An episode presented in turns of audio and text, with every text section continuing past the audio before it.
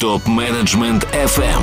Радиосообщество профессиональных руководителей и их будущих, еще более крутых преемников.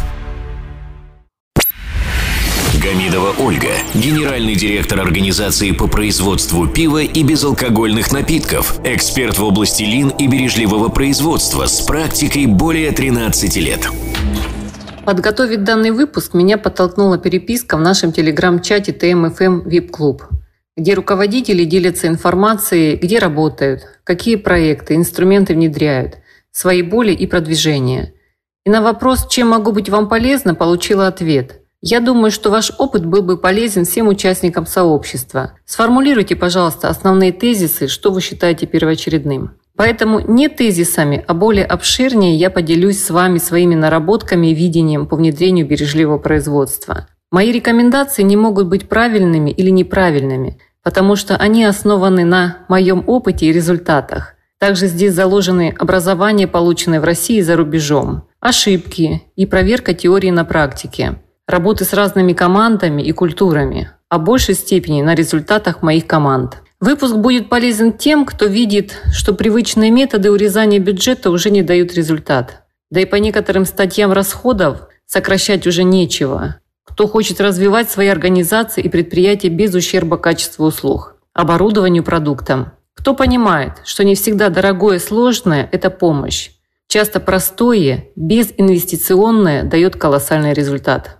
Поговорим сегодня о шагах по внедрению бережливого производства. Скорее всего, об изменении мышления. И небольшой тест для начала маршрута.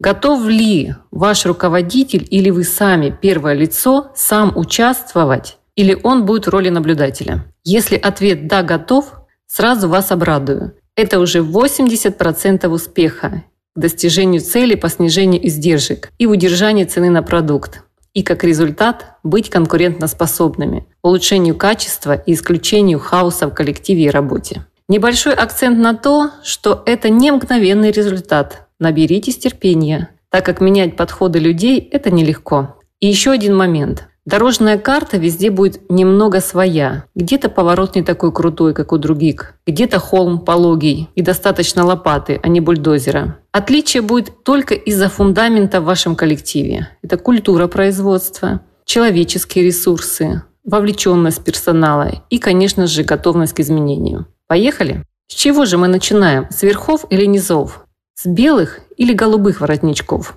В первую очередь необходимо изменить себя и научить белые воротнички. Поверьте, это тоже нелегко. Вначале нужно понять видение, миссию и цель. Нужны цифры, расчет, ответственный руководитель и экономист. Детализация. Здесь важно углубиться. Сейчас ничего нового не скажу. Возможно, кто-то в мыслях проговаривает. Я думал, она тут что-то умное скажет. Я это и сам знал. Если я угадала, это и есть первый блок в головах. Сложность заключается в том, что все очень просто. Нас интересуют затраты. Анализировать лучше погоду, так как есть сезонные предприятия, и постоянные переменные будут меняться. Выделяем материальные, нематериальные затраты. Далее каскадируем. Интерес проявляем к топ-3 или 5. Это уже зависит от вашего решения. Возьму пример по энергоресурсам. В основном эти затраты попадают в топы. И идем по веточке вниз. Энергоресурсы. Что входит? И выбираем опять топ-3. Ну, сюда в основном попадает на больших предприятиях электроэнергия. Дальше смотрим, с чего складывается энергия, электроэнергия. Какие цеха или оборудование самые затратные. Частый аргумент на этом месте. А, нам не подходит. У нас нет счетчиков. Это, внимание, еще один блок в голове потому что специалисты знают, какое у него оборудование, какие киловатт в час затраты. Здесь просто немножко нужно поработать с калькулятором. И как вы уже догадались по логике, берем опять топ-3 затратного оборудования.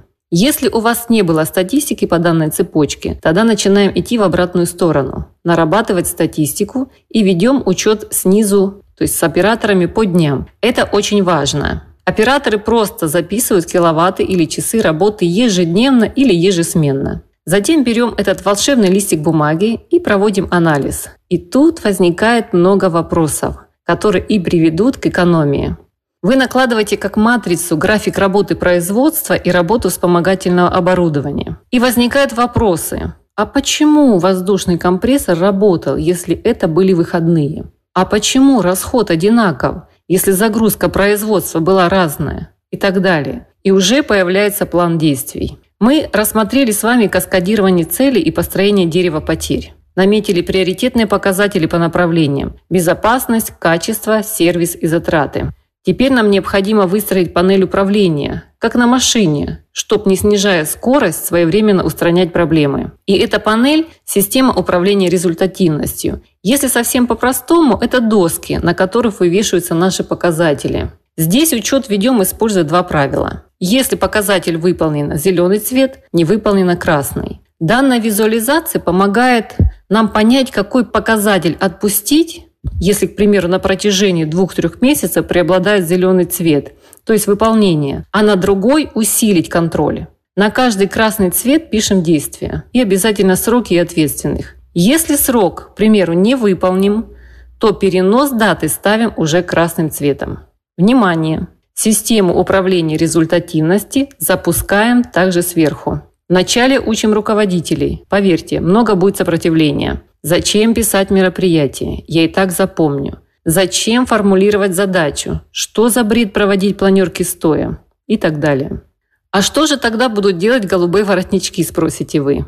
5С. Конечно же, фундамент. Это же база всего бережливого производства. Необходимо менять подходы. И здесь тоже наберитесь терпения. Анализируя дерево потерь, мы смотрим, где узкое место в процессе, которое влияет на нашу стратегическую цель. Возможно, это недостаточность мощности оборудования или затраты на техобслуживание. Тогда внедряем автономное обслуживание, плановое обслуживание, система тагирования и быстрой переналадки. Если низкая вовлеченность персонала, конечно же, кайдзены, мотивация. И поверьте, это не обязательно будет материальное. У меня в архиве есть факты, которые противоречат логике и подтверждающие, что материальная мотивация не всегда работает. Итак, кайдзены, напомню, это подача идей по улучшению процесса и условий труда. И необходимо было написать, просчитать, обосновать и внедрить. И за все это была материальная мотивация, исходя из прибыли от идеи. За год по всему предприятию, если 50 идей набиралось, это уже было хорошо. Но и то в основном требовалось усилия по написанию помощи и еще делать добавочную мотивацию. Параллельно в направлении автономное обслуживание входил инструмент тагирования. Это небольшой таг или ярлык, где фиксируют проблему. Так вот, за один месяц в одном цехе без доплат за подачу было подано 100 тагов. Это такие же предложения, только без бумажной волокиты. Но здесь еще важно, специалисты видели, что руководство реагирует, их слышат, улучшаются условия их труда. И тоже здесь немаловажно, что устранением занимались те же специалисты. Помните это. Мотивация и психология – это, конечно, отдельная тема. Но я очень рада буду вашим комментариям, вопросам, дискуссиям. А больше всего буду рада, если кому-то я помогла. Гамидова Ольга, генеральный директор организации по производству пива и безалкогольных напитков, эксперт в области лин и бережливого производства с практикой более 13 лет. Задавайте вопрос ведущим и получайте еще больше пользы на tmfm.site. Для всех русскоязычных топ-менеджеров мира создан телеграм-чат для общения и обмена управленческими практиками. Чат обеспечивает участникам строгую анонимность своих мобильных номеров. Присоединяйтесь к ТМФМ чат в Телеграм. Ссылка на чат находится на сайте tmfm.site. Ваши коллеги ждут вас в чате прямо сейчас.